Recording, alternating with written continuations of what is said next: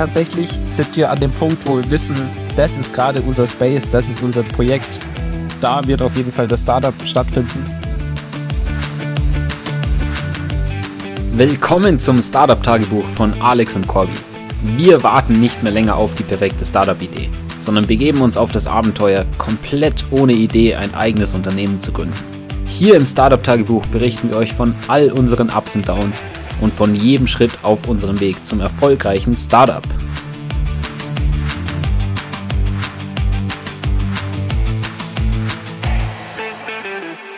So, es geht langsam jetzt schon immer mehr auch ums erste Investment, was ja wirklich eine spannende Zeit ist. Alex, wie geht's dir dabei? Ja, sehr gut natürlich. Es ist wirklich toll, dass wir jetzt auch wirklich angekommen sind auf diesem Pfad Richtung eines wirklichen VC-Startups. Wir haben schon eine gewisse Traction gezeigt mit unserem MVP und natürlich kommt dann so ein Thema wie Fundraising immer mehr in den Fokus. Ja, das ist unter anderem ja auch deswegen, dass wir jetzt schon wirklich viele gute Referenzen haben, was ja sehr beeindruckend ist für Investoren speziell auch. Darunter ist jetzt auch noch Tatung dazugekommen. Das ist ein vergleichsweise kleinerer Discord-Server, von denen hatten wir in der letzten Folge ja berichtet, dass sie per E-Mail nachgefragt hatten, auch was der Bot kostet. Dort hatten wir 39 Dollar pro Monat angeboten, eben weil der Server vergleichsweise klein ist. Und die haben tatsächlich jetzt einfach mal den Bot installiert, um ihn für den einen kostenlosen Monat auszuprobieren. Richtig, was da wieder lustig war, sie haben uns nicht geschrieben, dass sie den Bot jetzt installiert haben oder so, sondern wir haben es einfach selbst bemerkt und dann halt auch einfach den Bot live genommen und ihnen zwar nochmal Bescheid gegeben via E-Mail, was eh sehr selten vorkommt, dass E-Mail da als Kommunikationskanal verwendet wird, aber bisher kam da jetzt noch nichts zurück, Corby, oder? Genau, ja, wir haben einfach nur geschrieben, dass es quasi jetzt live ist und ja, dass sie gerne jederzeit halt Feedback geben können. Das heißt, wir wissen erstmal nicht der Reaktion, aber ich meine, die probieren das jetzt aus und dann versuchen wir halt demnächst irgendwie einen Call zu schedulen in zwei Wochen mit ihnen am besten oder sonst schriftlich nach Feedback zu fragen, um auch dann Feedback zum Pricing zu bekommen oder am Ende zumindest die Entscheidung, ja, ob sie dann 40 Dollar im Monat für den Bot zahlen wollen oder nicht. Ja, wird auf alle Fälle spannend denen hatten wir jetzt vor allem erstmal nur dieses automatische Antwort-Feature freigeschalten und vielleicht können wir dann eben in ein, zwei Wochen nochmal herantreten und auch zum Beispiel die FAQ Insights ihnen zeigen, weil auch diese haben jetzt ja immer mehr und mehr Interesse geweckt bei vielen von unseren Usern. Ja, tatsächlich von den Usern, denen wir am Anfang quasi in einem Call von den FAQ-Insights erzählt haben oder kurz das gezeigt hatten, dass wir diese Seite haben, wo die meistgestellten Fragen extrahiert sind. Da haben tatsächlich jetzt schon mehrere von unseren Usern nachgefragt, wie sie dann zu dieser Seite kommen. Aktuell haben wir kein Dashboard oder irgendwas, wo die Kunden so ein Portal quasi haben, wo sie alles sehen, was wir an Stats zur Verfügung stellen. Das ist ja nur die FAQ-Insights und die Moderator Statistics. Deswegen ist das aktuell einfach nur so ein öffentlicher Link, den wir Ihnen dann schicken. Aber da haben wir jetzt auch bei dem letzten entsprechend gesagt, okay, wir schedulen mal einen Call mit ihm und setzen das dann für ihn auf, weil wir eben jetzt auch das möglicherweise so als Initiator für die Conversion von dem User zu einem zahlenden Kunden nehmen wollen. Ja, genau, das war ja auch eins unserer Fokusthemen in der letzten Zeit.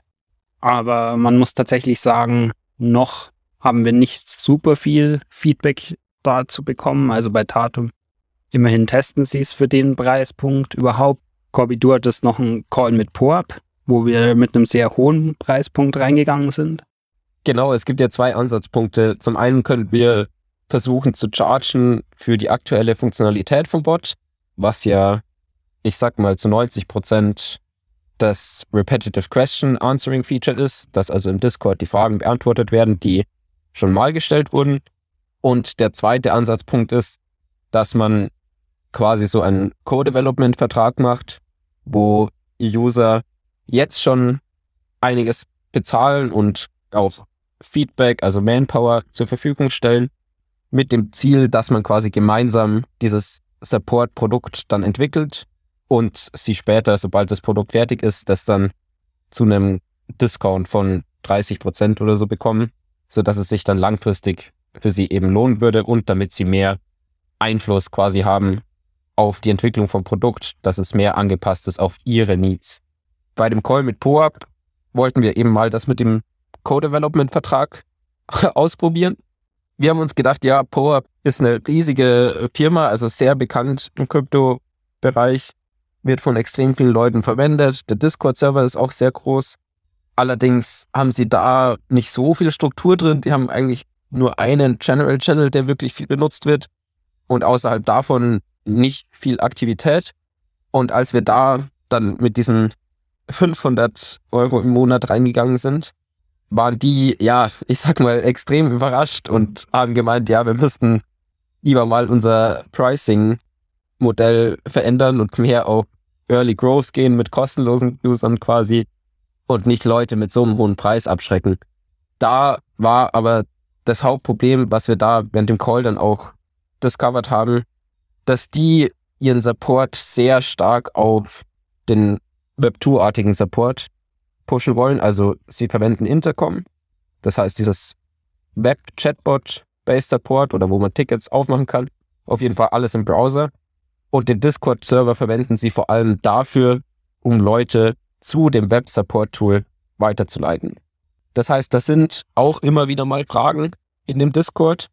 Aus dem Grund sind sie überhaupt auch interessiert, unseren Discord-Bot zu nutzen.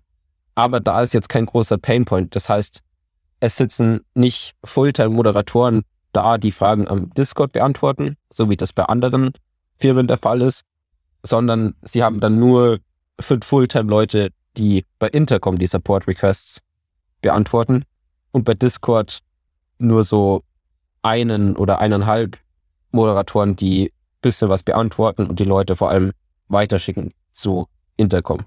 Ja, das ist natürlich erstmal schade, dass sie uns keine 500 Dollar pro Monat einfach zahlen wollen. Aber ich denke, man hat trotzdem gemerkt in dem Call auch, dass sie auf alle Fälle Interesse haben da an einem Tool und vielleicht zu einem geringeren Kostenpunkt. Aber man sieht ja auch, sie sind jetzt nicht top zufrieden mit ihrem aktuellen Setup. Sonst wären sie auch gar nicht interessiert daran, überhaupt über das Thema zu sprechen, was man da vielleicht noch verbessern könnte in der Zukunft. Genau, das auf jeden Fall. Und auch sonst würde ich sagen, war das einfach ein extrem lehrreicher Call, so als Übung. Auch zum Beispiel hatten die auch gefragt, was sind denn so unsere größten Konkurrenten?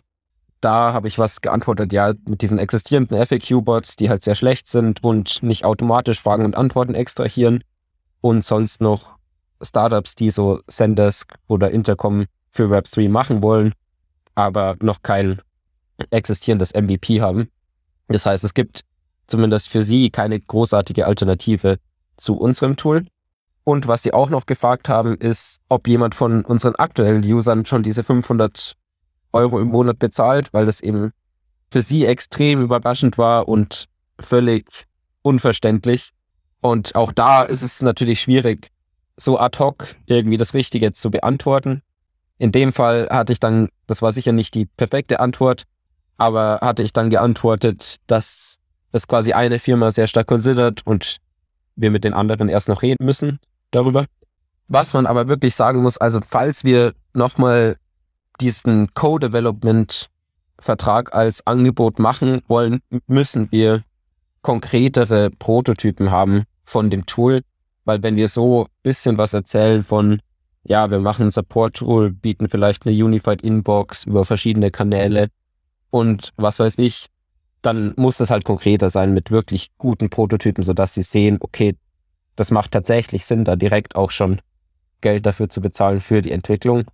Ja, auf alle Fälle. Deswegen ist das auch was, was wir demnächst angehen werden, da ein bisschen visuell auch was zeigen zu können, um das einfach ja leichter vorstellbar zu machen für unsere Kunden, wo es weiterhin geht, auch so ein bisschen Roadmap-mäßig vielleicht vorzustellen, wann was delivered wird, weil es dann einfach konkreter wird für die Unternehmen, sich das vorzustellen und dann vielleicht in so einen Co-Development Agreement reinzugehen. Auch da ist es aber jetzt nicht so, dass wir unbedingt das Geld brauchen von einem Co-Development-Vertrag. Also wir sind da durchaus auch offen, ja, das einfach im kontinuierlichen Feedback mit denen zu entwickeln, ohne dass sie uns dafür Geld bezahlen. Speziell Krypto-Firmen sind da vielleicht weniger offen, auch so einen Vertrag zu unterschreiben. Es ist ja relativ Standard für so B2B SaaS-Projekte in normalen mittelständischen Unternehmen, sowas zu machen. Aber da ist es vor allem auch deswegen, dass man quasi Zugriff hat zu deren Daten und so die Confidential Information Agreements dadurch geregelt sind, während bei den Krypto-Protokollen, wir brauchen ja quasi nur das Feedback von ihnen. Auf die Daten haben wir automatisch schon Zugriff, weil die Daten, die wir brauchen, sowieso öffentlich sind.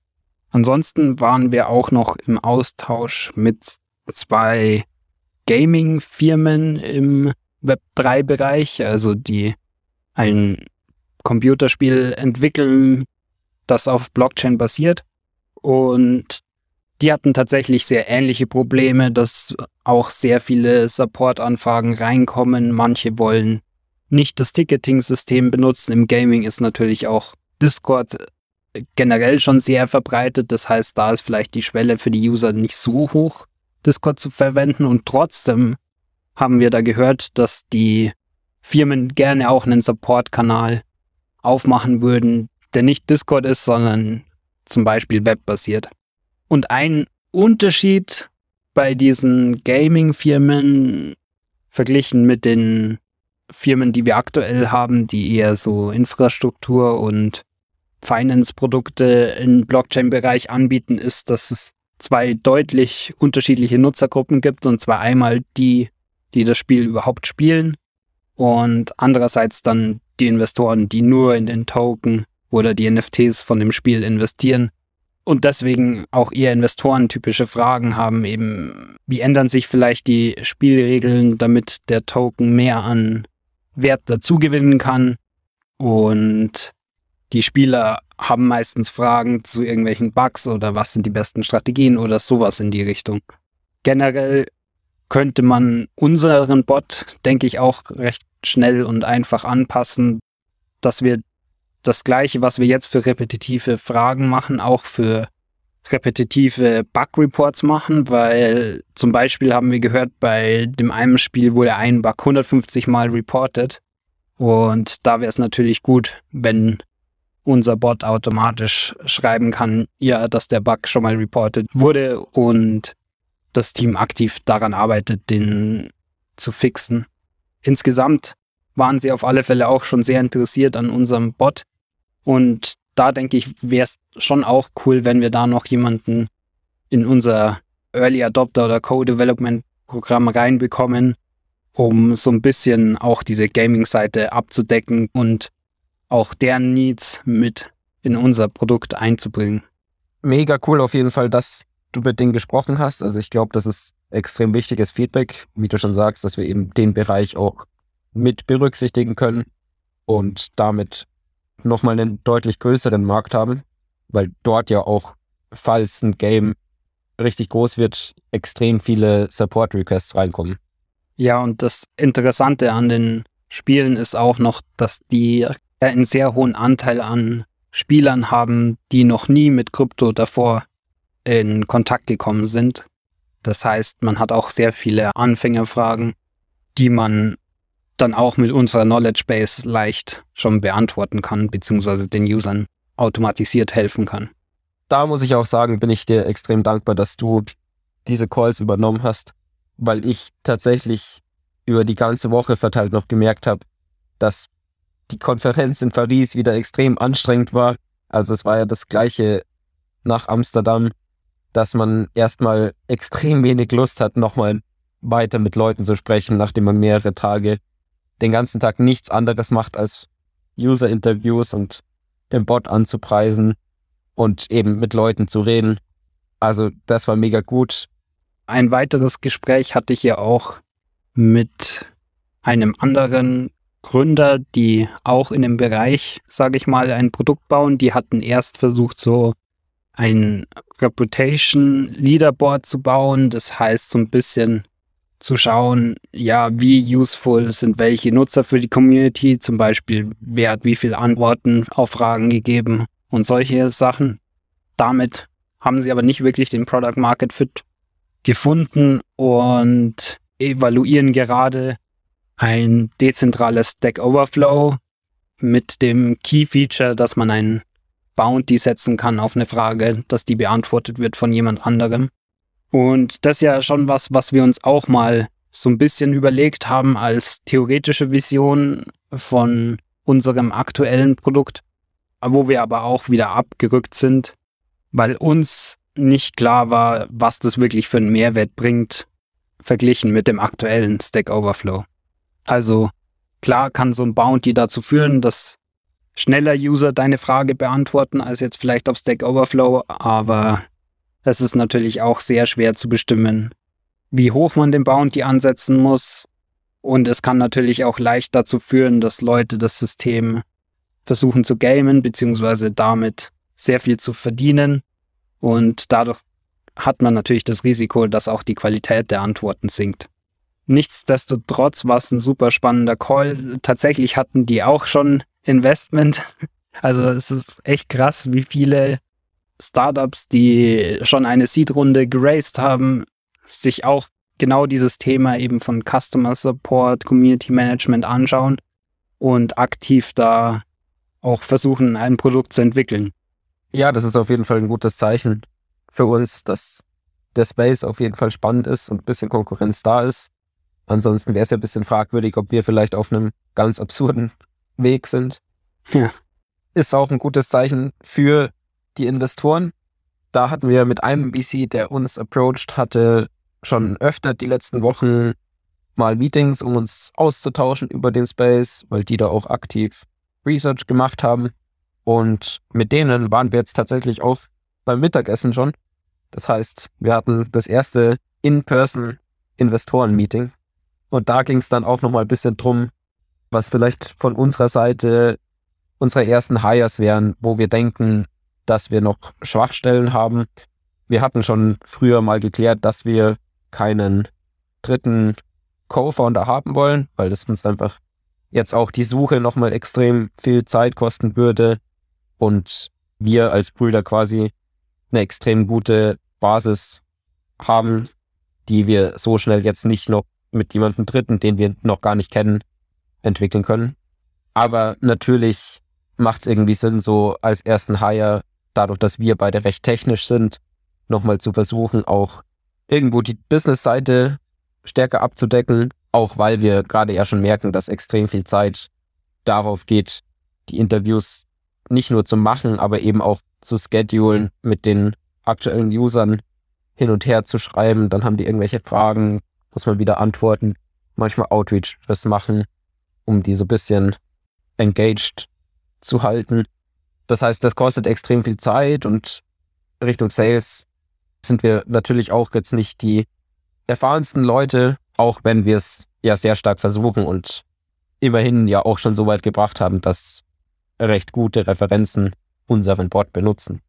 Ja, so gefühlt ist das Hiring halt noch ein bisschen weit entfernt, weil wir jetzt nicht einfach ein Gehalt zahlen können in der aktuellen Form, ohne irgendwie eine Runde davor zu raisen.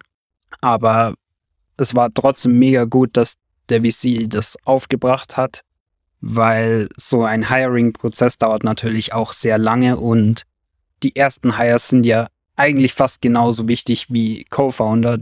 Das heißt, die sollten wirklich super gut matchen, was Values angeht, was den Personal Fit angeht und natürlich auch vom Skillset her.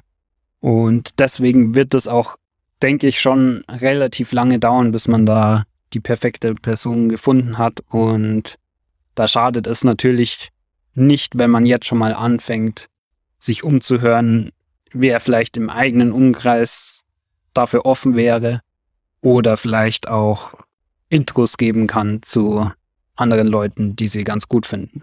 Und da wir mittlerweile ja auch sehr überzeugt von dem Space sind, also Customer Support in Web3 und dass man da wirklich auch was sehr Großes daraus machen kann, denke ich, rückt so ein erster Hire auch immer näher und vor allem damit auch eben eine Runde zu raisen. Deswegen haben wir jetzt auch noch aktiver angefangen, unser Netzwerk nach Intros zu VCs zu fragen, weil natürlich warme Intros nochmal deutlich besser sind. Auch mehr so in Richtung einfach mal mit ihnen zu reden über den Space, ohne jetzt zu sagen, wir raisen gerade, sodass wir ein bisschen vermeiden, direkt in die, in den Pitching-Modus zu kommen, aber auch um da mehr zu lernen, verschiedene Optionen zu haben und dann eben möglichst gute Chance, einen Deal, der für uns recht gut ist, zu closen. Ja, und bei dem Deal geht es natürlich nicht nur um die Terms und die Evaluations, sondern auch sehr stark um den Personal Fit, weil mit so einem ersten Investor wird man wahrscheinlich schon viel durchgehen am Anfang, gute Zeiten und schlechte Zeiten. Und da ist es natürlich schon gut, wenn der Investor einem auch auf der Journey helfen kann.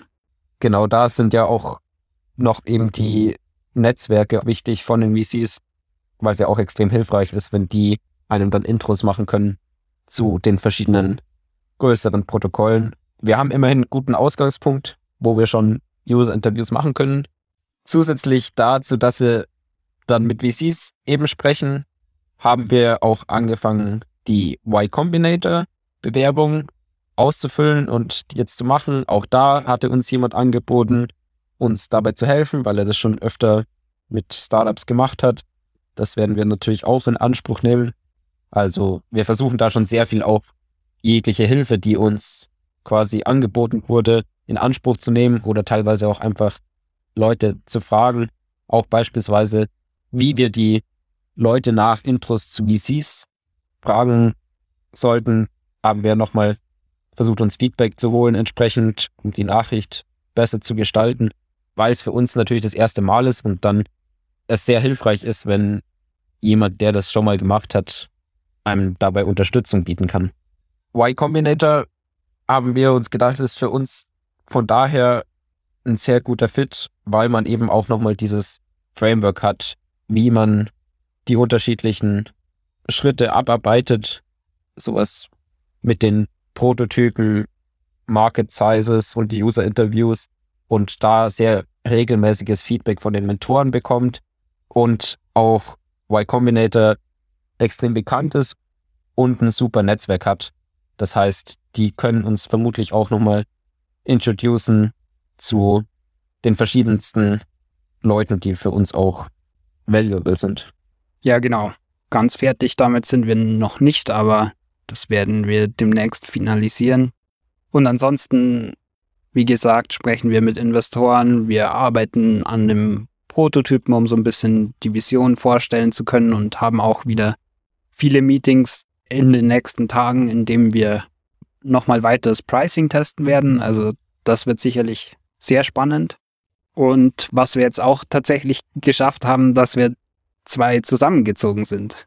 Ja, unsere alten Wohnungen haben wir aufgegeben und jetzt eine neue Wohnung, sodass wir tatsächlich noch viel closeren Kontakt haben können und viel leichter uns quasi abstimmen können für alle möglichen Kleinigkeiten, wo wir sonst hin und her schreiben müssen und wenn man reden will, halt immer kurz ein Meeting machen muss.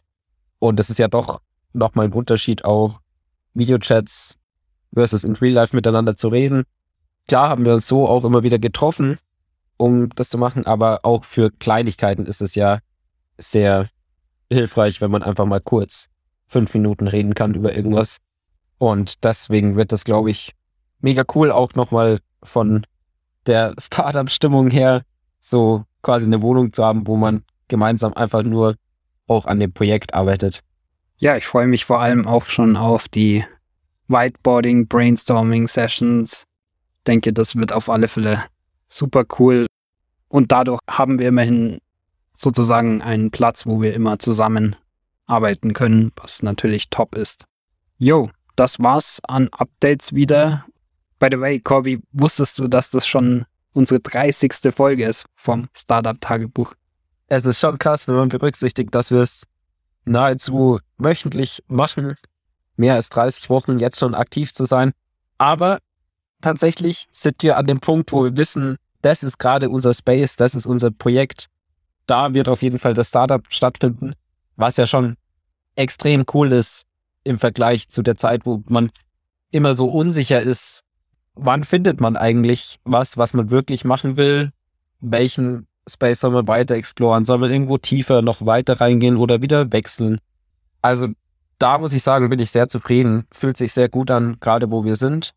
Jetzt auch näher zu kommen in Richtung Raisin ist, glaube ich, extrem spannend. Es hat natürlich, ja, eine lange Zeit gedauert. Sieben Monate sind wir jetzt schon aktiv dabei, Startup Opportunities zu suchen, aber sind immerhin wo gelandet, wo wir ja sehr confident sind, dass wir das Problem lösen wollen. Ja, ich fühle mich auf alle Fälle sehr, sehr wohl an diesem Problem weiterhin zu arbeiten. Und dann hören wir uns wieder in der 31. Folge. Bis dann eine erfolgreiche Zeit. Ciao. Ciao. Boom! Das war's mit dieser Woche vom Startup Tagebuch von Alex und Corby. Wenn ihr uns unterstützen wollt, überlegt doch mal, wer von euren Freunden am meisten Startup interessiert ist und schickt ihm diesen Podcast. Außerdem freuen wir uns natürlich über jede Bewertung oder persönliches Feedback. Macht's gut und bis zur nächsten Woche vom Startup Tagebuch.